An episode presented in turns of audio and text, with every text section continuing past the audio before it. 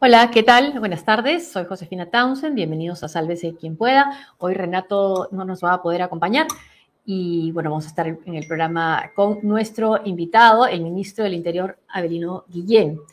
Antes de comenzar a conversar con el ministro, entrevistarlo, bueno, algunas eh, noticias para comentar y otras eh, que, que celebrar que se han encontrado a la niña que se estuvo buscando eh, intensamente a través de las redes y bueno, también los canales de televisión ayudaron mucho y se la encontró, se la encontró en Arequipa, sana y salva, sus padres fueron a encontrarse con ella, otra niña también que había desaparecido, otra adolescente de 13 años también fue encontrada y lo que hay que averiguar esta vez en Iquique, o sea, había salido de las fronteras de nuestro país, es si hay eh, detrás de estas eh, desapariciones una red de trata de, personas bajo una fachada supuesta de agencias de modelaje.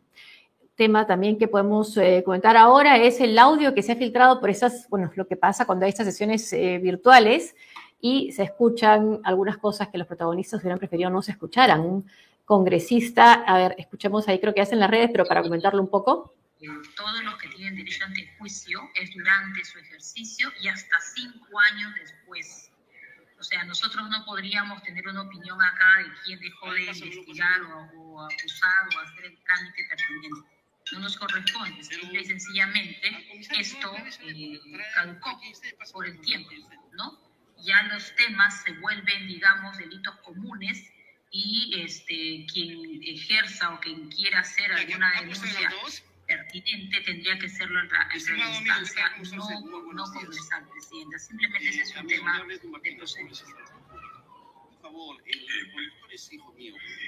Entonces, eh, no sé qué irregularidad habrá sí, congresista Bustamante. licencia, pero él se está Gracias, Presidenta. A la región eh, eh, en el sentido de la intervención del congresista Montoya y de la congresista.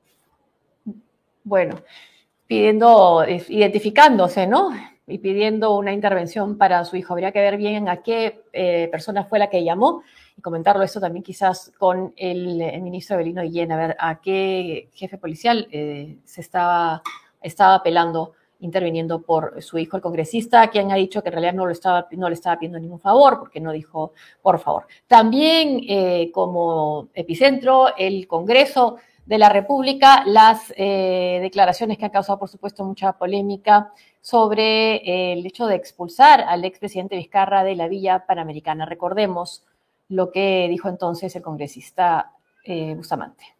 Y no debería ingresar a este hemiciclo hasta que no se vacune porque sería una falta de respeto al resto de congresistas que sí creemos en la ciencia y creemos en los beneficios de la tecnología. En segundo lugar, quería eh, referirme a algo que ha sido noticia hoy día, y es el ingreso a la Villa Panamericana del expresidente Martín Vizcarra. Me parece una barbaridad. La Villa Panamericana está a cargo de salud. Yo, la verdad, invoco a de salud a que expulse de la Villa Panamericana al señor Martín Vizcarra. Él es una persona que es responsable directa de la muerte de más de 70 mil personas. De más de 70 mil. de la mesa directiva. Que han muerto innecesariamente por un mal manejo de la pandemia, por haber usado pruebas rápidas que no detectan nada. Y aplaude la mesa directiva cuando dice esto, ¿no? que hay que expulsar al expresidente Martín Vizcarra. Y si nos guiamos de ese criterio, quién debe, quién no debe ser atendido, entonces quienes están en las eh, prisiones condenados por crímenes no deberían ni ser atendidos cuando se enferman ni ser vacunados. Y en el caso de Martín Vizcarra, tiene las dos, las dos eh, vacunas de Sinopharm, por supuesto que se aplicó de manera eh, escandalosa y en secreto y, mintiendo, diciendo que era, que era voluntario, cuando no lo era, porque esa no era la parte del él no fue parte del ensayo. Y tiene también una de, Pfizer, pero ya las vacunas no tienen un efecto acumulativo, no porque tengas tres vacunas eh, vas a tener eh, más protección, si es que ya pasó un cierto tiempo, ¿no? Y si contamos con que se vacunó la tercera dosis en junio, el 27 de junio, pues ya le correspondería una, realidad una segunda dosis, ¿no? Porque las de Sinopharm ya fueron hace un buen tiempo. Y sumado a lo declarado por el señor Bustamante, el congresista Bustamante, también el ex eh, ministro, brevemente fue ministro durante el gobierno del de, eh, señor Merino, Abel Salinas también ha dicho que eh, tiene una, un cinismo patológico el señor Vizcarra. Si eres médico, yo no sé cómo se puede digamos, determinar una enfermedad de un doctor a una persona que no conoce y de esa manera, ¿no? Y además decir que sí, pues que no, también insistiendo que no debió estar, que no debería estar en la vía panamericana. Bueno, eh, las razones habrá tenido salud para admitirlo y además considerando que si no tiene las dosis de refuerzo, pues sí es una persona que es, que es vulnerable, ¿no? Esos son algunos de los temas para comentar. Hay unas declaraciones también polémicas del congresista Montoya, no sé si las tenemos, hay una mosca acá que no deja volar. Sí, por favor, la palabra para una opinión de concepto solamente. Sí, escuchamos. Yo quería hacerle recordar que esta manifestación se dio con violencia inducida, dirigida de afuera por organizadores de la marcha, muy similar a lo que pasó en Chile. El objetivo era incendiar el Congreso la policía actuó de una manera profesional excelente, no tiene ni parecido con lo que sucedió en otras partes de la región. Acá lograron controlarlo al menor costo posible. Y esos policías se encuentran ahora maltratados en un juicio que no tiene ni quien los defienda, acusándolos de asesino. Eso en una democracia es inconcebible. La fuerza del orden que garantizan el orden, que permiten que podamos vivir tranquilos, son vapuleados por la justicia manipulada tendenciosamente con objetivos políticos. Es lo mismo que está sucediendo con el presidente Merino de la Lama y los ministros que estuvieron con él. Nos están maltratando de una manera política y estamos usando al Congreso para poder continuar con ese maltrato. Es mi opinión particular. No sé si va de acuerdo al reglamento o no. Yo la suspendería esto, lo rechazaría definitivamente porque es un maltrato a las instituciones que nosotros debemos proteger y esto ha sido inducido, por lo digo, políticamente. Gracias. Maltratando, pero políticamente, pero también están ellos maltratando al expresidente Martín Vizcarra al decir que tiene que ser expulsado de la vía panamericana. Y, eh, y, recordemos, bueno, cuando habla que habla, la policía actuó de manera profesional excelente, recordar que hay dos, fueron dos jóvenes que murieron en esas protestas y que lo importante de identificar quiénes fueron los que dispararon esos disparos mortales es precisamente para aislarlos, para no culpar a la policía en general, sino a estas personas, a esos policías que no cumplieron con su deber. Y, va en esa línea del general Montoya lo que también dijo el exministro Abel Salinas, ¿no? En su momento, cuando fue ministro, ¿no? durante las marchas, que eran armas hechizas, que los chicos no protestaban por la sensación de injusticia que se había dado, sino porque había falta de empleo, que lo sabemos que lo hay, pero lo que, digamos, eh, determinó que se saliera esa forma masiva fue esa sensación de haber hecho algo eh, que no era lo correcto, ¿no? Desde el Congreso, con eh, un abuso del, del, derecho. Vamos ahora, con eso, Pito, sobre eso también puedes conversar con el ministro Abelino Guillén, que nos acompaña ya ahora. Ministro, ¿qué tal? Buenas tardes. Buenas tardes a, a, sus órdenes, Josefina. Bueno, quizás comenzar, ministro, con lo que acabamos de escuchar del congresista Montoya, ¿no? Decir que la policía actuó de una manera profesional excelente durante las marchas de noviembre, eh, durante este breve periodo de Manuel Merino en la presidencia y que la policía ha sido maltratada. ¿Se puede decir algo así, que actuó de manera profesional excelente cuando hubo dos jóvenes muertos? Bueno, todos hemos visto la actuación de la policía en noviembre de 2020 y esa actuación que fue rechazada por vastos sectores de la población ha dado lugar a una investigación que viene realizando el órgano técnico eh, que está establecido por la Constitución Política, esto es el Ministerio Público. Eh, la investigación avanza, está ya en la fase de investigación preparatoria y esperemos la conclusión de esta investigación para un juicio definitivo sobre esta uh, investigación a cargo de la Fiscalía. En cuanto a los objetivos de la marcha, esas son especulaciones del congresista Montoya. En todo caso, él tendrá que explicar eh, cuáles son sus fundamentos y en qué se basa para señalar que los eh, manifestantes, quienes protestaban contra el régimen del señor Merino, buscaban incendiar el Congreso. Nunca he escuchado esa especie en ningún lado y primera vez que escucho esa afirmación. En tal sentido, el señor Montoya tiene derecho a expresar lo que considere conveniente, es su derecho constitucional, pero nosotros también tenemos derecho a expresar nuestra posición y nuestra posición es clara acá tiene que darse una investigación objetiva, imparcial, y la Fiscalía dirá su palabra al final de las investigaciones. ¿Qué están demorando, ministro? Este, al comienzo hubo cierto retraso, pero ya la Fiscalía ha tomado un, y está, creo, culminando ya la investigación, ha obtenido todos los informes que estaban pendientes y espero yo que al final de este verano ya la Fiscalía tenga una posición determinada sobre estos hechos. Ahora, ministro, ¿cuál es la situación eh, entre el comandante general de la Policía Nacional, el general Gallardo, y usted, sobre, sobre todo sobre el pase a retiro de eh, ciertos oficiales. Por ejemplo, ¿es cierto que usted eh, se opuso a que se pasara en retiro al actual jefe de la DIRCOTE, el general Arriola? Bueno, la, una posición en el sentido de que determinados este, generales tenían que pasar al retiro y yo expresé mi posición en contrario. Eh, y al final, este, con el presidente de la República se discutió y esa eh, propuesta inicial eh, fue eh, dejada de lado.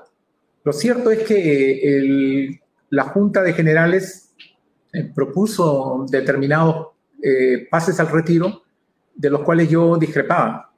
Y esa discrepancia yo la expresé ante el señor presidente de la República, quien es la autoridad máxima en estos casos.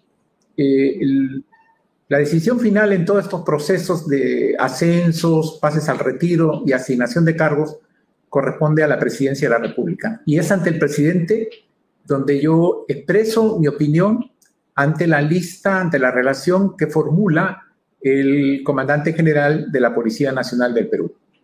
Eh, lo que trascendió, corríjame si no es así, es que tanto usted como el ministro de Economía y la primera ministra se opusieron a ese pase retiro del general Arriola.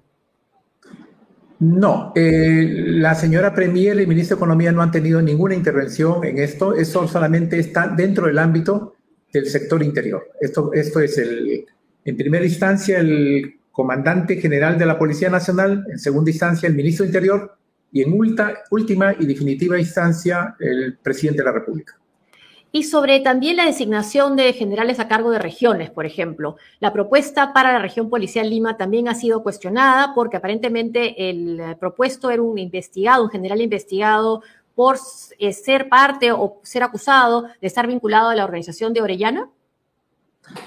Yo no, como esto está todavía en trámite y no se ha resuelto, yo no puedo entrar en detalle, pero lo que sí puedo señalar es que la posición del sector interior es una posición irreductible de defensa de la institucionalidad de la policía. Nosotros queremos defender eh, a los policías de, carrera que tienen experiencia, conocimiento y preparación para desarrollar con mayor éxito determinadas, determinados cargos y responsabilidades al interior de la policía. Y esa posición yo la tengo que sustentar ante el señor presidente de la República. Esa sustentación todavía no se ha producido por el viaje del señor presidente a Colombia. Ahora que ha retornado, espero reunirme con él. ¿Cuál es el papel del eh, general eh, Miguel Hidalgo en la Comandancia General de la Policía Nacional? Yo solamente puedo, de lo que conozco es solamente por versión de medios periodísticos, ¿no? Pero 21, sí, que dice que, es, que asesora, él ha dicho que asesora al comandante general, una persona que ha sido investigada por la desaparición de USBs del caso Business Track. Así, esa es una explicación que corresponde al señor general Gallardo, ¿no? Él, tiene que dar una explicación eh, en relación a esta asesoría que ha reconocido el general Hidalgo ante un medio periodístico serio como Perú 21. ¿Cuál es su opinión sobre el papel del general Hidalgo? Eh, prefiero reservarme mi opinión, es una eh, opinión que se la voy a expresar ante el señor presidente de la República. Ahora, también ha, habido, ha habido varios artículos sobre esta situación de la DIVIAC. Usted ha salido a respaldar a la DIVIAC, ha dicho que no va a ser división, va a ser dirección. La pregunta es si esto finalmente, cuando eso se concrete, esto va a significar que, se, que queda, eh, digamos, eliminado o ya no surten efecto los cambios hechos en la DIVIAC, como por ejemplo la salida, tengo entendido, de decenas de oficiales de reconocida trayectoria? Estos dos últimos años, si mal no recuerdo, han sido retirados de la DIVIAT alrededor de 126, 126 policías oficiales subalternos. Esto es alfereces, tenientes y capitanes, oficiales que tenían a su cargo importantes carpetas de investigación. Y esa es una merma muy importante en la capacidad de investigación de la DIVIAT que viene a ser la principal unidad policial, según mi criterio, es la más importante unidad policial que tiene un, trabajo muy serio y exitoso. Solamente en el año 2021 ha llevado a cabo con singular éxito 50 eh, mega operativos, desarticulando eh, organizaciones eh, delictivas de importancia a nivel nacional. ¿Por qué quitarle presupuesto? Esa es una explicación que tiene que dar los mandos de la Policía Nacional porque es muy preocupante y según la información que tengo yo de muy buena fuente, el presupuesto que tiene la DIVIAC solamente le va a permitir trabajar a ellos hasta el mes de junio y después de junio van a tener serios problemas de eh, capacidad de poder llevar adelante las actividades de, investigación que ellos realizan, porque ellos realizan actividades de generación de inteligencia, esto es información, realizan eh, investigaciones, llevan adelante eh, mega operativos, capacitan a su personal, esto es, realizan una actividad muy intensa que es reconocida por toda la Policía Nacional. En consecuencia, es un modelo, es un modelo de cómo debe la policía organizarse, una policía profesional, una policía al servicio de la sociedad, que está eh, trabajando en una sola misión. hemos visto en operativos, por ejemplo, el caso de una capitana que estuvo dentro de las labores de investigación del caso que involucra a la ex congresista Luciana León. La información que tenemos es que ahora ya no está en la DIVIAC a cargo de esas investigaciones y otras, a cargo de trabajos de investigación, sino en una división de tránsito en Chiclayo. Por eso lo que yo he afirmado es que en el sentido que no se puede desperdiciar toda la capacitación que recibe un policía en la DIVIAC, que es una capacitación que dura por lo menos un año, y usted no lo puede desperdiciar trasladando a otro oficial que puede tener eh, todos los méritos que usted considere conveniente, pero va a tener dificultades a amoldarse y a entrar al ritmo de trabajo de, de los diferentes equipos de investigación. Esto va a haber una merma, un retraso ostensible en el trabajo que desarrolla la DIVIA como dependencia policial. Que pueden celebrar las organizaciones criminales. También tengo la información de que en Chiclayo, el teniente del caso de los temerarios del crimen, en el caso Oviedo, ha sido cambiado a una comisaría. Sí, son, como le, indico, son alrededor de 126. La única salida que podemos encontrar es una decisión del comando policial. Esto es la reasignación, la, reversión de esa medida que se ha hecho para que retornen a su unidad policial eh, los 126 oficiales. También hay peritos especialistas en escuchas que, cuya capacitación ha sido muy costosa, onerosa para la policía y una capacitación que ha durado más de un año, que lo estamos desperdiciando porque han sido trasladados a otras unidades de la Policía Nacional y en su reemplazo han sido, exacto, han sido ubicados otros policías que no conocen de ese mecanismo. Otro mayor que, que, investigaba los cuellos blancos y un juez supremo está en un cargo administrativo. ¿Puede usted, tiene usted la potestad de lograr con esta decisión de hacer de la división una dirección, la, la DIVIAC, que regresen a sus puestos estos eh, policías? Dos puntos. Su, interrogante tiene dos partes. Uno, nosotros podemos, este, vamos a presentar una iniciativa al, Consejo de Ministros para que la DIVIEP eh, pase de ser una división a ser una dirección, para que tenga una mayor autonomía administrativa y presupuestal. ¿Pero eso pasa por revertir lo que, el daño que ya se ha hecho? En cuanto a los traslados, hemos oficiado ya al comandante general de la Policía Nacional para que se paralice eso, por lo menos ya no se continúe con el traslado y desplazamiento de los oficiales de la eh, policía que pertenecen al DIVIAC. Eso es, eh, eso eh, hace uno o dos días se nos envió una comunicación escrita al general Gallardo. ¿Y, lo que vamos a plantear, lo que a continuación viene, es la gestión que se tiene que hacer para que esos cambios se dejen sin efecto y puedan retornar a la aliviar los oficiales desplazados. ¿Y ya tiene respuesta del general Gallardo? Digo, diciendo, viniendo una comunicación del ministro, tendría que haber sido respuesta inmediata. Todavía no, porque él de inmediato, este, ayer entiendo, viajó a Iquitos en relación al ataque que ha sufrido una dependencia policial de manera muy violenta por un grupo de 20 delincuentes, este, al parecer de nacionalidad brasileña. Y todavía no ha contestado entonces a ese, requerimiento.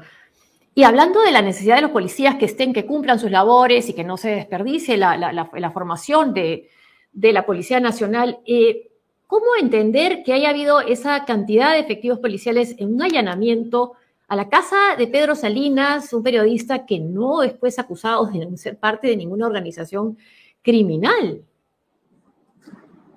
La verdad que bueno, la policía tiene que cumplir los mandatos y los requerimientos de las autoridades. En, esa línea es que ellos han participado. Pero de lo que he podido informarme, eh, esa investigación, la verdad que no, eh, no le encuentro mayor consistencia. Eh, tendría que revisar mayor información sobre eso, pero de lo, de lo que he revisado antes de la entrevista, acá se trata de un hecho que muy fácilmente se pudo haber eh, obtenido información sin requerir de una diligencia de esa envergadura y, el desplazamiento de esa magnitud. Basta con un requerimiento al emplazado, en este caso al periodista Salina, para que brinde la información que necesita la fiscalía, ¿no? Entonces, este, no todo eh, hecho requiere de un desplazamiento masivo de policías y de personal del Ministerio Público que puede ser utilizado para otras actividades más importantes y de mayor gravedad que un hecho que es un simple requerimiento de información. Claro, sobre todo eso, ¿no? Con los niveles de inseguridad, ver que se destine esa cantidad de policías y de patrulleros a, un caso como el de, Pedro Salinas parecía, llama, llama mucho la atención. Yo respeto la eh, autonomía y independencia de, los, de todos los fiscales, pero considero que los fiscales deben evaluar la magnitud del hecho y también la, magnitud de la respuesta y la actividad que ellos van a realizar con determinado objetivo procesal. La permanencia del general eh, Gallardo como comandante general de la Policía Nacional es potestad exclusiva del presidente de la República. Claro, él es el jefe supremo de las Fuerzas Armadas y Fuerzas Policiales y él es el que tiene que, en su oportunidad, determinar lo conveniente. Ahora, em, estos, han habido dos casos de niñas que han desaparecido en estas últimas horas, ¿no? Eh, una chica, una adolescente ya fue encontrada en Chile, otra niña fue encontrada en, Arequipa. Se habla de la posibilidad de que haya eh, trata de menores, incluso de agencias de modelos que al final serían dedicados a la trata, ¿no? ¿Qué investigaciones tienen ustedes sobre este caso o estos casos y estas supuestas agencias?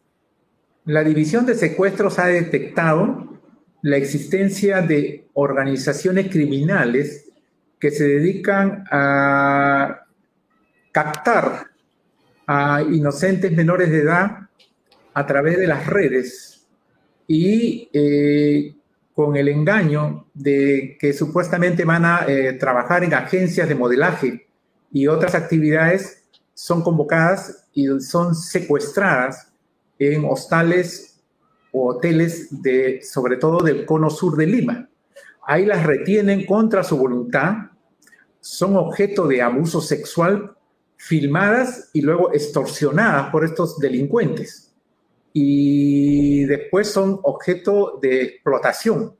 En tal sentido, la labor que ha realizado eh, y la policía de secuestros, la división secuestros al mando del coronel eh, Moreno Panta, si mal no recuerdo, y que está bajo el liderazgo del general Tiburcio, importante general de la Policía Nacional, eh, ha dado un paso hacia adelante. Pero esto permite eh, llevar a un, a un paso más importante, un segundo nivel. Hay una lista importante de menores desaparecidas y entonces la, la policía tiene que desarrollar con la Fiscalía de Trata de Personas una labor de pesquisa, de averiguación, de seguimiento para determinar los lugares donde puedan estas menores estar contra su voluntad. Sí. En tal sentido, aprovecho para eh, respetuosamente hacer un pedido, un mensaje a los padres de familia para que tengan un mayor control sobre sus hijas menores, que muchas veces son engañadas, víctimas de estos delincuentes que las engañan con el cuento del modelaje. Y que también sea rápida la respuesta de la policía. Tengo entendido que en el caso de una de ellas, eh, la policía tuvo cierta demora y, por ejemplo, no querían entrar a la computadora siendo una menor y estando los papás de acuerdo.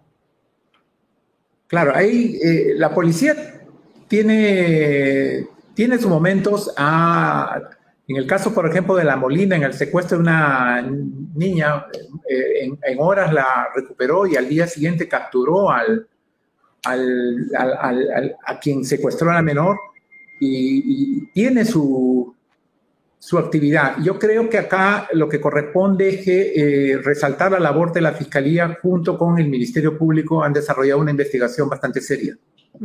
Y también se debe investigar, y en esto ha manifestado su preocupación incluso Estados Unidos, ¿no? que está preocupado por el asesinato de líderes indígenas en el Perú, y no solo los Estados Unidos, bueno, acá también eh, ha habido preocupación local, y de otros países también, que son eh, líderes nativos en, por ejemplo, en este caso, el viernes, el líder aguajún Antonio Yacuac Baiz, jefe de las rondas campesinas urbanas y nativas de Santa María de Nieva. ¿Qué medidas se están tomando para protegerlos? Sí, ese es un tema muy delicado. En la zona, sobre todo de Ucayali, hay un ingreso importante de, del narcotráfico, hay que decirlo claramente, gente de otra nacionalidad que ha ingresado a espacios donde pretenden obligar a los campesinos al cultivo de coca. Y quienes se oponen, y sobre todo los líderes y dirigentes nativos, son objeto de amenazas y también de homicidios por parte de estas bandas delictivas. Nosotros estamos eh, solicitando una evaluación de parte de la policía porque pretendemos eh, la declaratoria del estado de emergencia en Ucayali con el ingreso de las Fuerzas Armadas, porque ya la situación allá es intolerable. Me he reunido en el despacho del Ministerio Interior en varias oportunidades con los dirigentes eh, de la zona, sus abogados y empresarios también de, de Ucayali, quienes tienen eh, relatos muy graves sobre lo que viene ocurriendo ahí. Hay una situación de absoluta inseguridad que, no, que ya requiere una intervención de mayor magnitud. La policía, lamentablemente, en este momento no está en la capacidad operativa como para responder los ataques de estas organizaciones de narcotraficantes. Y sobre el caso de los eh, ciudadanos venezolanos que iban a ser enviados de regreso a su país, algo que se frustró no por falta de decisión de este gobierno, sino por eh, falta de coordinación aparentemente con el de Nicolás Maduro, sorprende y nuestros seguidores, por ejemplo, muestran su sorpresa de que se llevara a cabo algo así, parecía más bien una, una puesta en escena, una medida populista para decir que el gobierno sí estaba haciendo algo para combatir la, la inseguridad ciudadana, pero no era una manera de exponer a personas que vienen al Perú a buscar de manera desesperada eh, eh, trabajo y que lo que tienen es que son indocumentados. Lo... Mostrarlos así, una ceremonia así. La, la, en principio quiero ser claro, eh, todos los, los 41 personas que iban a ser expulsadas, todos tenían resolución de expulsión de migraciones. Y tenían este... Pero no son delincuentes. Eh, eh, muchos de ellos, eh, en su declaración para ingresar al Perú, faltaron a la verdad y eso se corroboró, que ocultaron sus antecedentes por delitos comunes en Venezuela. ¿Sentenciados? ¿Cuántos? No, sentenciados no, con antecedentes, o sea, con procesos en trámite. eso es en un país como Venezuela donde, digamos, el Estado de Derecho no es algo que lo distinga, ¿no? No, claro, yo, yo reconozco que ahí eh, faltó una, eh, una, este, una mejor eh, coordinación con Venezuela, hecho que ya se ha superado y estamos actualmente... perdón. ¿No faltó un poco de humanidad también, ministro, de hacer esta expulsión y quizás fue un tema más político? Nosotros nunca tuvimos un, nunca el objetivo fue un objetivo político. es cierto que en muchos hechos este, delictivos están involucrados ciudadanos venezolanos. ¿Pero qué porcentaje? Eh, eh, por ejemplo, ayer, eh, de los 15 alcaldes con que, 15, 16 alcaldes con los nos reunidos, todos, todos, por lo menos de, de, Lima Norte, han atribuido a ciudadanos venezolanos el incremento de la actividad delictiva. Me parece eso, yo no comparto eso. ¿ah? También puede ser archivos expiatorios, ¿no? Sí, a mí no, yo no comparto eso, pero pero entonces, ¿por qué compartir esa presencia en una en algo así, en, en, mostrarlos de esa manera, embarcarlos. ¿No es una forma de victimizarlos, de humillarlos a inmigrantes que vienen al Perú? Pues se parece una medida casi de, Donald Trump. Yo quiero, yo quiero hacer un distingo muy claro. Y yo, no, eh, yo eh, reconozco que la gran mayoría de ciudadanos venezolanos en el Perú son gente que viene a trabajar honestamente. Muchos de ellos este, profesionales médicos de las ciencias médicas que eh, están trabajando actualmente ayudándonos en la lucha contra la pandemia. Entonces, este, hay un grupo, hay un sector que sí está involucrado en hechos delictivos, eso tampoco no lo puedo negar. en, cada presentación, por ejemplo, a ayer en la presentación en Mesa Redonda, en una de esas organizaciones que hemos intervenido, tres de ellos son ciudadanos venezolanos. Entonces, este, claro, pero los que iban a, deportar no estaban involucrados en hechos delictivos en el Perú. ¿Perdón? Los que iban a deportar o, de devolver a su país no estaban involucrados en hechos delictivos en nuestro país. No, eh, eh, yo soy claro en decir que no, no, no estaban involucrados, yo reconozco eso, nos, hemos, mantenemos comunicación abierta con el señor canciller y vicecanciller de Venezuela. Eh, hay una operación que ellos están impulsando que está actualmente en conversación con intervención de la Cancillería. ¿Y, o sea, va a volver a haber una, una situación como esta? De ninguna manera, eso está descartado por completo. Está descartado por completo. Bueno, y sobre la situación que se da en el Congreso, esta esa polémica que hay por el referéndum y la constitución. ¿Cómo ve usted? Porque puede insistir el Congreso y aprobarlo por insistencia. Claro, eso es casi seguro que va a ser así, pero yo no pienso que no se puede recortar el derecho eh, del pueblo de expresarse, eh, expresar su voluntad y su decisión. Eh, eso de imponer obligatoriamente que tiene que pasar por el Congreso es una medida que recorta un derecho que está establecido en la propia Constitución. Entonces, eh, el ciudadano tiene derecho a participar en la actividad política y una de las eh, modalidades, una de las formas de, de participación es el referéndum. Kenny Latorre nos pregunta, señor ministro, ¿qué está haciendo la policía contra la resistencia? Además, usted fue víctima de ese grupo y todos estos grupos de odio. Bueno, la, la policía brinda auxilio cuando, por ejemplo, la última agresión que fue víctima el periodista Gustavo Gorriti, eh, por primera vez este, la unidad, eh, la UCE, eh, la unidad de servicios especiales, participó y en un plazo razonable consiguió que los, estos manifestantes de la resistencia se retiraran del local de IDELE. Ellos han este, pasado a un nivel superior, ¿no? Ahora eh, su agresión es mucho más este, fuerte, más directa. Incluyen eh, amenazas este, muy fuertes, como por ejemplo la que acaban de proferir contra el fiscal José Domingo Pérez. Entonces, este, y los mecanismos y los recursos económicos que manejan son cuantiosos, eh, con parlantes y altavoces que se pueden escuchar por todo Lima. Y entonces eso revela un financiamiento que la fiscalía tiene que investigar su origen, de dónde ¿Ya está investigando? ¿Ya se está investigando? ¿La policía está investigando, por ejemplo, de dónde provienen esos fondos? Lo que entiendo yo, ante una denuncia que formuló la doctora Gloria Cano, existe una investigación eh, por organización criminal, eh, pero los detalles de esa investigación no lo conozco. Hay, según la República, Diario de la República, un aumento del sicariato en nuestro país y se habla también de un aumento de las armas que están eh, circulando. ¿Cómo está controlando eso? ¿Tiene que ver su CAMEC con esto? ¿Cómo, cómo controlar la, el que hayan eh, armas a disposición de los sicarios?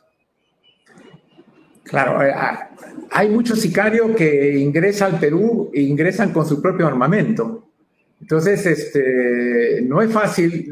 Nosotros estamos haciendo Ah, bueno, de lo que puedo revelar, algunas este, actividades con la finalidad de detectar los lugares donde se almacenan estas, este armamento. hoy día sí, el principal peligro para la estabilidad de la sociedad, para el, orden y la seguridad es el sicariato.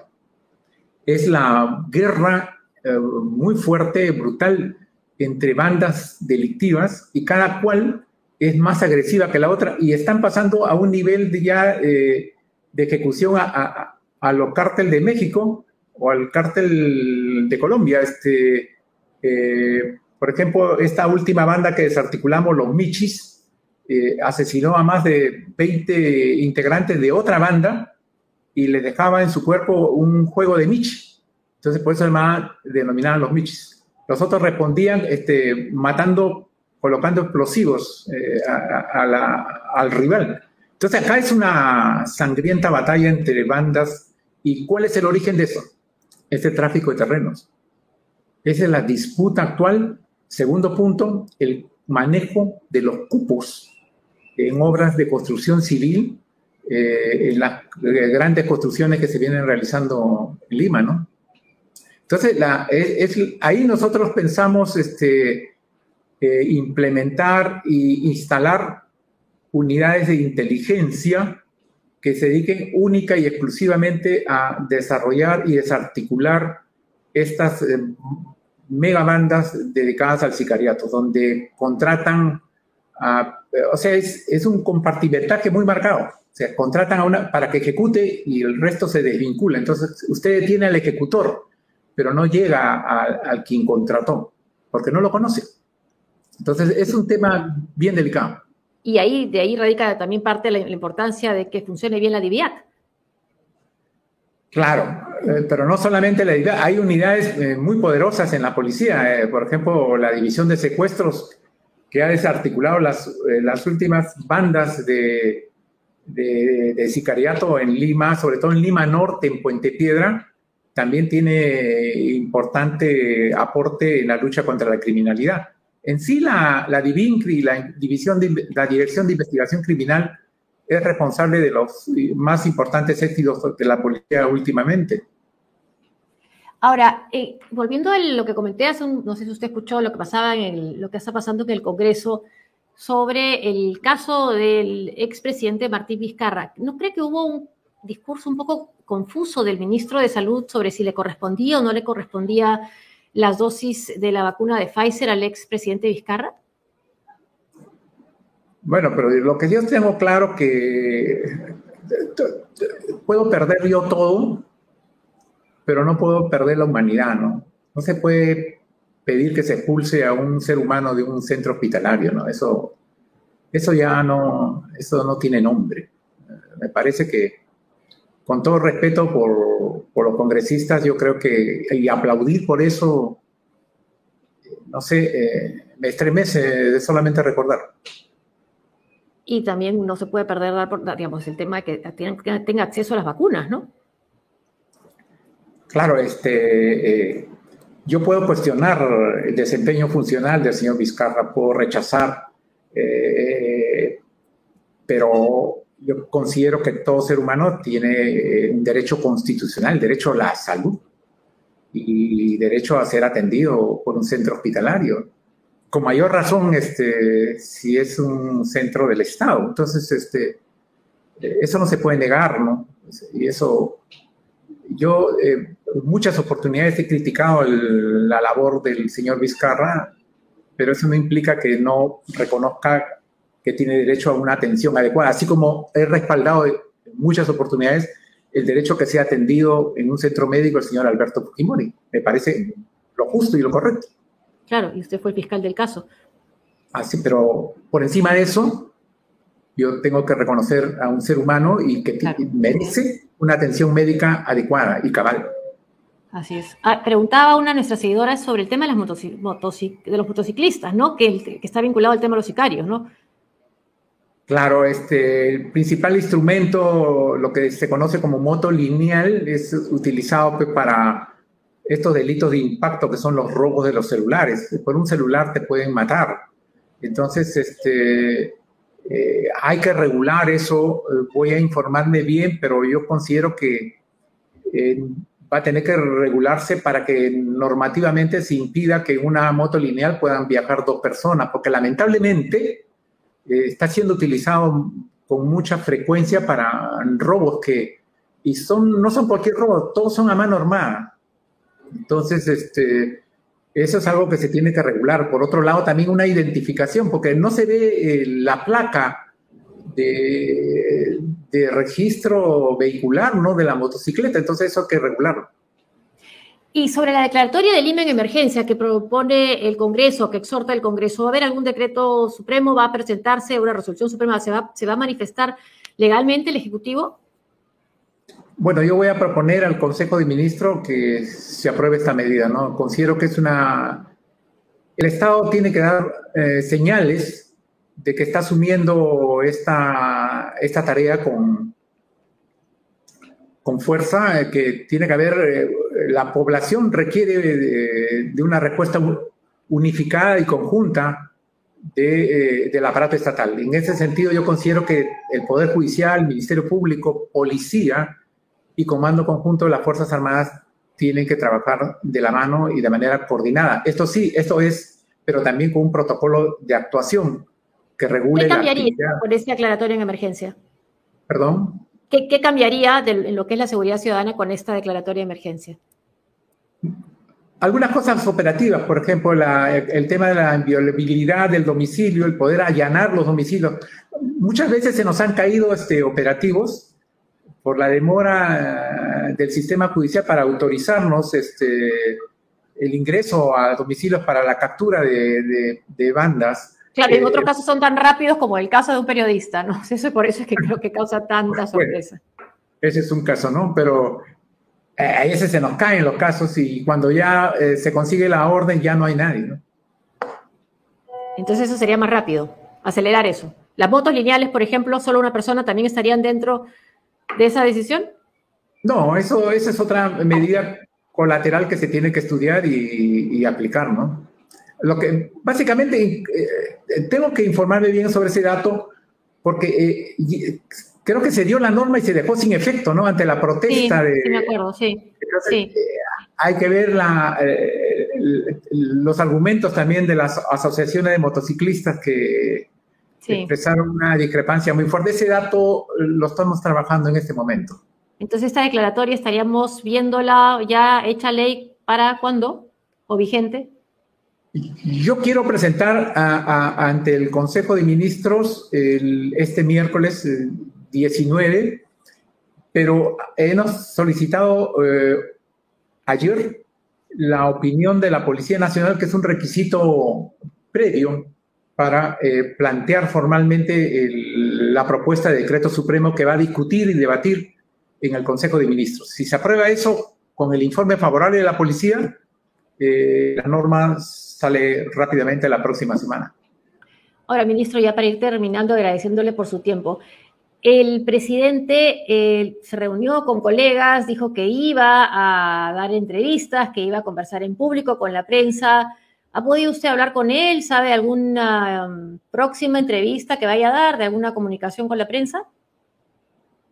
Yo hace semanas este, a raíz del caso Ayala, yo consideré que era conveniente que el señor presidente brindara eh, declaraciones ante la prensa. ¿no? Yo, yo le expresé eso personalmente. Eh, él aceptó y, bueno, quedó en programar eso. Y de ahí no he vuelto a tratar sobre ese tema con, directamente con él. ¿cuándo, ¿Cuándo fue la última vez que se lo dijo, perdón? No, eso eh, yo converso con él con las veces que eh, solicito despachar con él. Este... Más, que, más que el general Gallá, el, el comandante general de la policía, o igual. no sabría decirle. no tengo acceso a esa información. Así es, pero espero. Las veces que yo he solicitado audiencia con el presidente, él ha tenido la gentileza de recibirme casi de inmediato, siempre, ¿no? O sea, no, no en ese sentido, él me escucha y conversamos sobre los problemas del sector interior, que es el tema que nos convoca y discutimos. Bueno, ministro, muchas gracias por esta conversación. Las gracias a usted y como siempre a tus órdenes, Josefina. Muchas, gracias. Muchas gracias, doctor Gracias. Buenas tardes. Gracias. el ministro del Interior, Abelino Guillén, conversando con eh, nosotros aquí en Sálvese quien pueda. Y ahora tenemos una entrevista con el vocero de UTEC con Giancarlo Flores, director de Ingeniería Civil de la UTEC. Y el tema es el aniversario de la ciudad de Lima. ¿Qué tal, Giancarlo? ¿Cómo estás? Buenas tardes. Josefina, ¿qué tal? Muchas gracias por la invitación. Es bueno estar a este otro lado del micrófono, a este lado de la cámara. Gracias. Bueno, ¿cómo, cómo encuentra Lima este aniversario? ¿Mucho cemento? Mira, este, te, cuento, yo, yo me fui del Perú, yo, yo he vivido fuera del Perú 16 años y he regresado hace dos. Cuando me fui, Lima tenía 7 millones de habitantes, he regresado tiene 7. El Perú tenía 25, 26 quizá, y ahora tenemos casi 34. El, el, crecimiento del Perú, el crecimiento de Lima ha sido increíble, ha sido extraordinario. Eh, todo el mundo me preguntaba cuando volví, eh, ¿cómo veo Lima? Eh, y a todo el mundo le respondía, Lima la veo multiplicada por 10, 10 veces más edificios, 10 veces más automóviles, 10 veces más centros comerciales, pero también 10, veces, más menos pobreza, árboles. 10 veces más pobreza, 10 veces más eh, diferencias sociales, 10 veces más, todo se multiplicó por 10. Eh, Lima ya está pasando 10 millones de habitantes. Uh, pronto vamos a cumplir en 13 años, eh, vamos a cumplir 500 años de, de, fundados como ciudad. Vamos a llegar a los 500 años. Eh, y vamos a tener unos 12, 13 millones de personas para entonces. Somos una mega urbe eh, y como tal debemos comenzar a pensar eh, en, diseñar una ciudad adecuada para esa cantidad de gente. Y, una ciudad que sea para todos, ¿no? Hablando de, estas, de este aumento, por ejemplo, de la pobreza, y más bien parece que esta gestión de esta, del alcalde Muñoz fuera destinado a un sector, a los que tienen carros propios, automóviles. Ese es una, esa es una falla habitual, eso es algo que he encontrado mucho aquí en el Perú. Eh, esta expresión de que vamos avanzando en, la escala de desarrollo y te compras una moto, después te compras un autito de segunda, te compras un auto nuevo, te compras una camioneta 4x4. Cuando en realidad yo comparto más eh, la opinión de este antiguo alcalde de Botalla, ya, ya se me fue su nombre, que decía, una ciudad es avanzada, una sociedad es avanzada, no cuando los pobres tienen auto, sino cuando los ricos utilizan transporte público.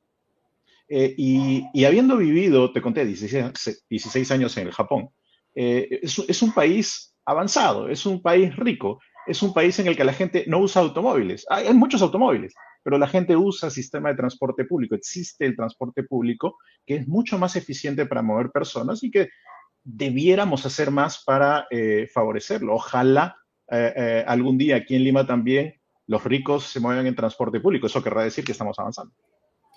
Además de este tema del transporte y esas obras destinadas para eh, los carros eh, privados, ¿qué otro punto te parece que debe cambiar en la concepción de lo que es nuestra ciudad? Lima es una ciudad demasiado centralizada. Eh, y no hablo solo de que a Lima llegan todos los recursos del Perú, que, que, ya de por sí somos una, una capital demasiado centralizada. La tercera parte de la población vive en Lima. Eh, sino incluso dentro de Lima, todo se encuentra en una zona muy particular. los ministerios, los hospitales, los colegios, las universidades se encuentran concentradas en una zona de Lima. Las grandes avenidas pasan todas por el centro de, Lima y, hacen que eh, haya una confluencia de estos 13 millones de personas para que se, acumulan en el centro, eh, y llámese el centro no solo el, centro del damero histórico, sino los distritos aledaños, eh, para eh, poder hacer uso de estos recursos. Nosotros tenemos que pensar con 13 millones de personas, ya en una ciudad mucho más extendida, con muchos polos de desarrollo, eh, esta visión de Le Corbusier de tener centros habitacionales con, con, universidades, colegios, centros médicos, en fin, tener muchos de estos lugares para poder descentralizar la ciudad. Y, la idea de además vivir en una ciudad que, bueno, está expuesta a los terremotos, acabamos de, pasar por un temblor bastante fuerte, tampoco eso se está pensando en la planificación. ¿O hay algún avance? ¿Nos parece? Eh, desde el lado técnico, eh, nosotros eh, como academia estamos desarrollando nuevos métodos y tecnologías para tratar de mejorar las condiciones, eh, como, las ciudades eh, reciben los sismos. ¿Qué sería? ¿Un tema de construcción o un tema de alerta también? Hay, eh, todos los temas. te cuento el primero. Hay, hay, una, hay un símil que me encanta porque es el de los automóviles. Hace 40, 50, 60 años los automóviles eran tan duros que uno decía, el auto se choca contra una casa y la casa se cae. el día de hoy uno dice, me choco contra, no sé, un perrito y mi parachoques, o sea, todo mi auto se, se hunde. Eh, pero lo que ocurría hace 70 años era que el auto sobrevivía y la gente que estaba dentro del auto fallecía. El día de hoy los carros absorben la energía de un choque y la gente sobrevive. A, donde tenemos que llegar, y eso, eso es lo que hemos estado haciendo con la infraestructura, las, las nuevas tecnologías han pasado a ser edificios tan duros que sobrevivan a unos que nos permitan sobrevivir a, las personas. Y, el siguiente paso, lo que viene hacia adelante, es el uso este, de tecnologías que permitan que la infraestructura pueda seguir siendo útil después de un gran sismo, por ejemplo. ¿Qué pasa después de un terremoto? Perfecto, el edificio no se cayó, el hospital sigue eh, entero, no se murieron los pacientes que están dentro, pero el hospital ya no sirve. Mm. Entonces tenemos que empezar a pensar eh, en lo que se llama resiliencia, eh, en técnicas y tecnologías que permitan de inmediato cambiar cuatro piezas en, un muro o en un cimiento de un hospital para que este hospital pueda seguir siendo funcional.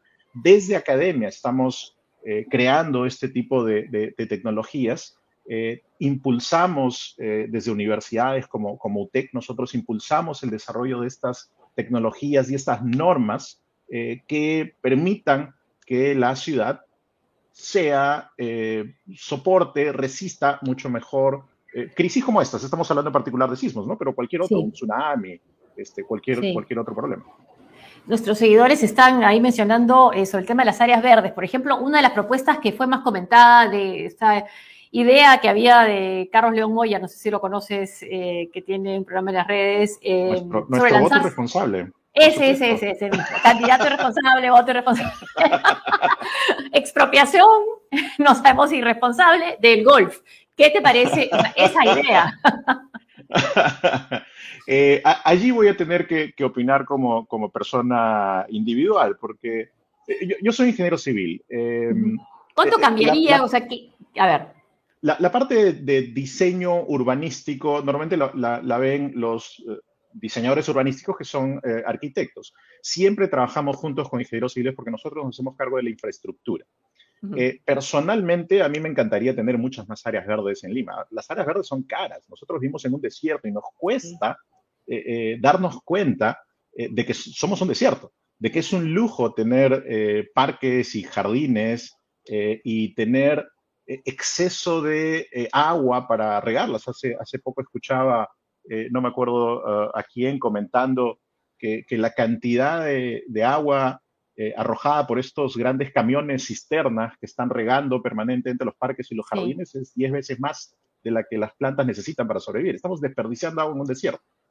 entonces, me encantaría, me encantaría tener muchas más áreas verdes, me encantaría hacerlas mucho más eficientes. Desde el punto de vista de ingeniería civil, nosotros eh, impulsamos el uso de, infraestructura sostenible eh, y eh, me encantaría tener un gran parque en, el centro, en la zona de San Isidro. Es un gran pulmón y que no cambie, que no se convierta en un centro comercial, que siga siendo un gran pulmón de toda esa zona de Lima. Y, y, el mar, por ejemplo, eso es una ventaja que tenemos estar frente al mar, ¿no? Y esta idea que se le da la espalda al mar o que se usa la Costa Verde como una autopista, nosotros le hemos dado la espalda a ambas fuentes de agua. Eh, siquiera el mar le estamos comenzando a dar el frente y ahora eh, tenemos muchos restaurantes muy caros que quieren tener su sede frente al mar porque la gente quiere ir a ver el mar. Y todavía nos estamos olvidando del río Rima. Eh, son dos grandes fuentes de agua a las cuales deberíamos estar mirando y deberíamos estar disfrutando como, como usuarios individuales, no, no debieran ser privadas, ¿no? Deberíamos tener grandes alamedas, grandes parques, lugares para correr. Eh, allá en Kioto, que es la ciudad en la que vivía en el, en el Japón, eh, al, al, lado del río era, era todo verde y salíamos a correr por las, por las mañanas o por las tardes, no, no demasiado temprano porque hacía mucho frío, pero eh, era, era encantador poder correr al lado del, del río. Ojalá tuviésemos más de eso en Lima. ¿Qué, por ejemplo, qué, cuál sería el modelo para que se podría seguir o al cual podría mirar Lima en aprovechar mejor el mar, la Costa Verde? ¿Qué ciudad? Eh, ¿Río de Janeiro puede ser? Realmente cualquiera. Eh, eh, Río de Janeiro utiliza muy bien el mar, tiene sus playas, tiene avenidas costeras, pero, pero el uso del mar es, es, libre, es abierto. No, no tenemos playas privadas, no tenemos, no sé, tantos lugares tan cerrados. Eh, pero también tenemos em, sistemas de transporte que permitan, permiten llegar fácilmente a, la playa, que, es algo que no tenemos eh, por acá. Acá solo llegas en auto, eh, o, si no, llegas hasta el final de la vía expresa en el metropolitano y tienes que caminar un montón de cuadras para poder bajar hasta la playa. O caminar en ese puente que, que es larguísimo. yo, yo, yo, creo que fue diseñado para darte más ganas de llegar al mar. Cuando llegas, cuando llegas al mar ya llegaste Te vas directo al agua. ¿Y para qué nos falta para hacer esa otra pregunta también? Una Smart City. Oh, Smart Cities. Eh, sí. El concepto de Smart City es una ciudad que hace uso eficiente de los recursos. Eh, hacer uso eficiente de los recursos es hacer uso eficiente de electricidad, uso eficiente del transporte, uso eficiente del agua, pero también de Internet, de servicios de salud, de servicios eh, de educativos. Y para eso necesitamos mucha data, mucha, mucha información, necesitamos muchos sensores. Desde el punto de vista de infraestructura, nosotros eh, trabajamos, estudiamos, buscamos instalar sensores, cámaras que vayan obteniendo información de cómo está funcionando la ciudad para tratar de optimizar el uso de energía. Por ejemplo, si tenemos eh, una zona en la que no tienes automóviles, bajas la intensidad de los postes de luz y la incrementas en los lugares en los que tienes más automóviles. Y, tú dirías, eso se parece a simplemente los sensores que hay en los edificios que cuando entro al pasillo se enciende la luz. Eh, pero en realidad es mucho más avanzado que eso, porque si tú enciendes el poste de luz en una avenida cuando está pasando tu auto, ya es muy tarde porque, porque estás debajo del poste. Tú tienes que iluminar 100 metros por delante del, automóvil. Entonces, tienes que tener un sistema que no solo esté viendo dónde tienes automóviles, sino en qué, en qué direcciones se están moviendo para ir encendiendo, eh, dando energía eh, en esas otras direcciones. Necesitamos mucha data, Necesitamos muchas conexiones a Internet. Eh, en Lima, el 50% de viviendas eh, únicamente tienen conexiones a Internet en casa. Todavía no tenemos una penetración muy importante de, tecnología. Eh, pero tener más, tener más data, más conexiones a Internet, tener más universidades en las cuales los estudiantes, los chicos que conocen, porque viven en la ciudad y entienden de los problemas que tiene la ciudad, quieran solucionar problemas eh, de su ciudad con tecnología, como, como muchos proyectos que tenemos en, en UTEC, donde los mismos chicos dicen, pucha, tenemos este problema en este lugar, en esta zona, me gustaría solucionarlo este, de esta manera. Ah, perfecto, hagamos un proyecto para ver qué cosa podemos hacer. Y ellos mismos proponen soluciones originales, nuevas, únicas, diferentes a las que yo mismo pensaría eh, que se ¿Y pueden los escuchan los que están en posiciones de poder en, las municipalidades? Eh, no siempre, no siempre. Hemos tenido nosotros muchas ideas, hemos tenido muchos, muchos programas, muchas propuestas. A lo que, a lo que yo apuesto, eh, y ese es mi, mi, grano de arena, ese fue el motivo por el cual regresé yo desde el Japón al Perú, por, el cual cambié trenes balas por combis. Eh, porque, creo que puedo ayudar a la nueva generación de chicos, eh, y esa es la visión que tenemos en, en UTEC, a que ellos eventualmente un día van a salir de la universidad, van a comenzar a trabajar en municipalidades, en industria, en, compañías, en instituciones, y va a venir un alcalde que va a decir, este, vamos a construir un carril más eh, en esta vía para poder ahorrar el tránsito. Y, espero que un chico nuestro levante la mano y le diga, este, señor alcalde, lo siento, pero tenemos que hacer un análisis porque si usted solo hace un carril adicional, lo único que está haciendo es pasar el ator de tránsito de esta esquina a la siguiente.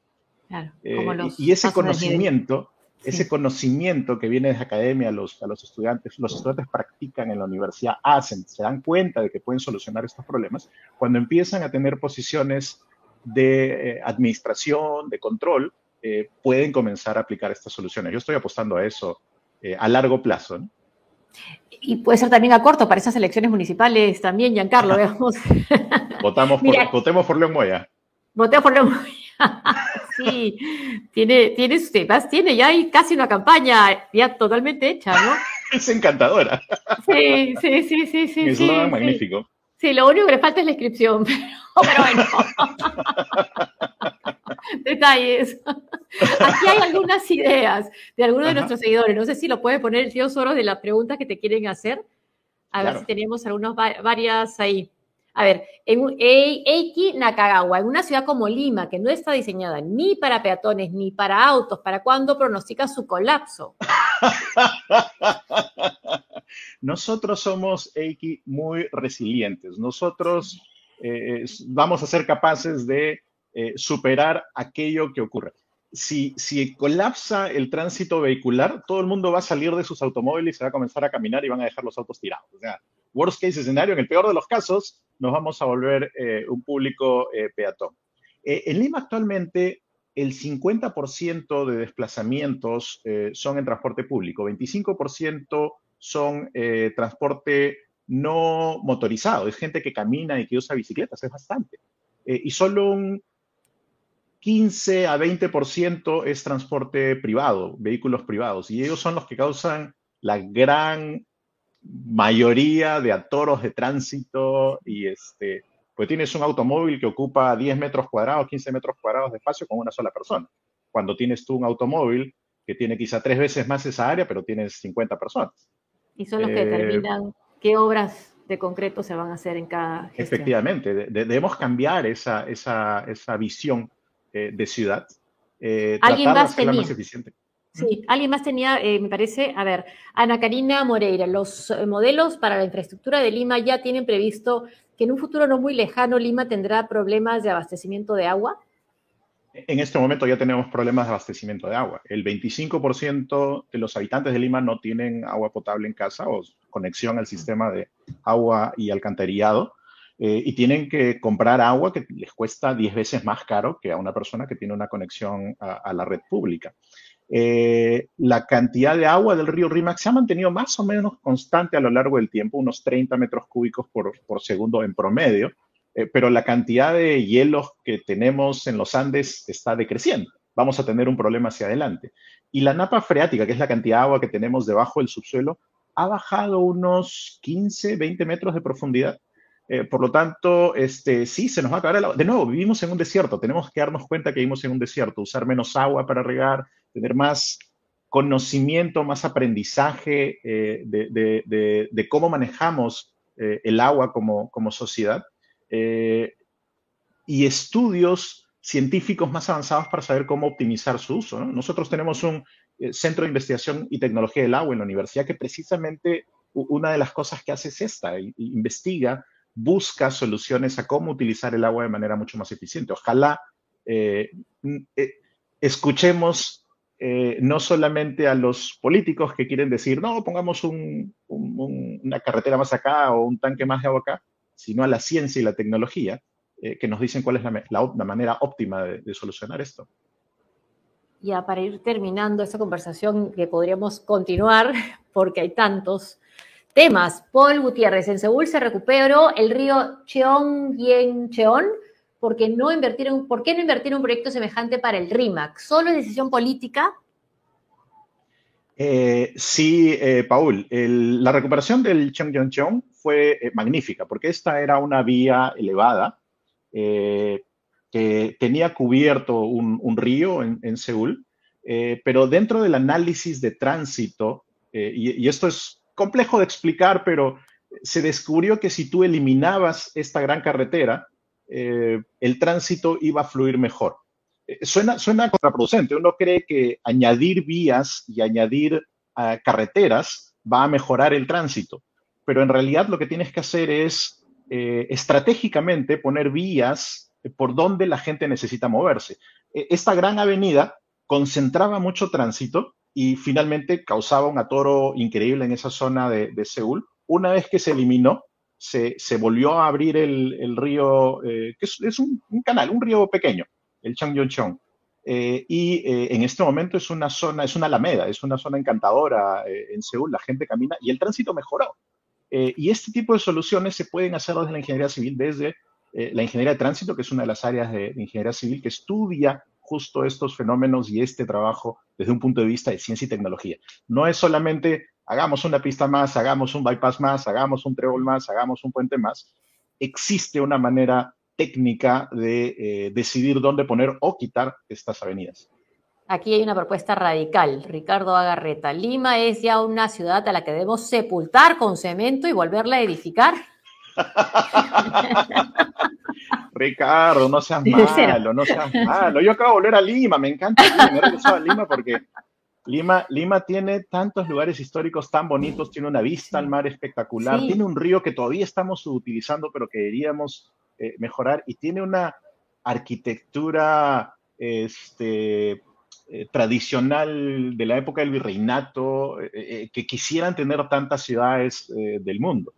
Este, lo, que, a mí me encantaría sería eh, que, hay un nuevo plan. El, Instituto Metropolitano de Planificación está trabajando actualmente en, el futuro plan metropolitano de Lima para el año 2050. Ya se les pasó el tiempo para tener un plan para los 500 años. Eh, y, este plan precisamente trata de eh, trabajar en los distintos polos de desarrollo, cómo debemos mover la ciudad y cómo debemos recuperar la, parte de la historia y de la cultura. Este, Paul, si, si, cerramos Machu Picchu, no solamente perdemos a los millones de turistas que llegan al Perú queriendo visitar Machu Picchu, perdemos parte de nuestro espíritu, parte de nuestra alma. No podemos tapar con, con cemento esta parte de la cultura de Lima, porque es parte de quienes somos nosotros. Y tenemos que recuperarla, tenemos que mantenerla, tenemos que hacerla nuestra eh, y eh, asegurarnos de que como infraestructura sobreviva y siga ahí, no solo para nosotros, sino para nuestros hijos y sus hijos. Y, que esta pandemia nos enseñe qué cosa, por ejemplo, en términos urbanísticos, más espacios públicos, abiertos, eh, ¿dónde hay, estar?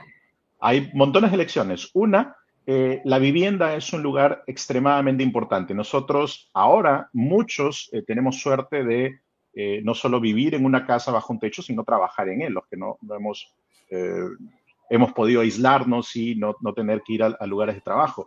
Eh, pero, pero aún sí te has tenido que, mover, tu casa es el lugar donde estás seguro, sano, a salvo y cuidas a tu familia. Entonces tenemos que tener viviendas en las cuales tengamos sistemas de ventilación adecuados, donde llegue el sol. El sol, esa, esa, frase de que el sol es el mejor, uh, como el mejor veneno contra, contra bichos e insectos, este, es la verdad.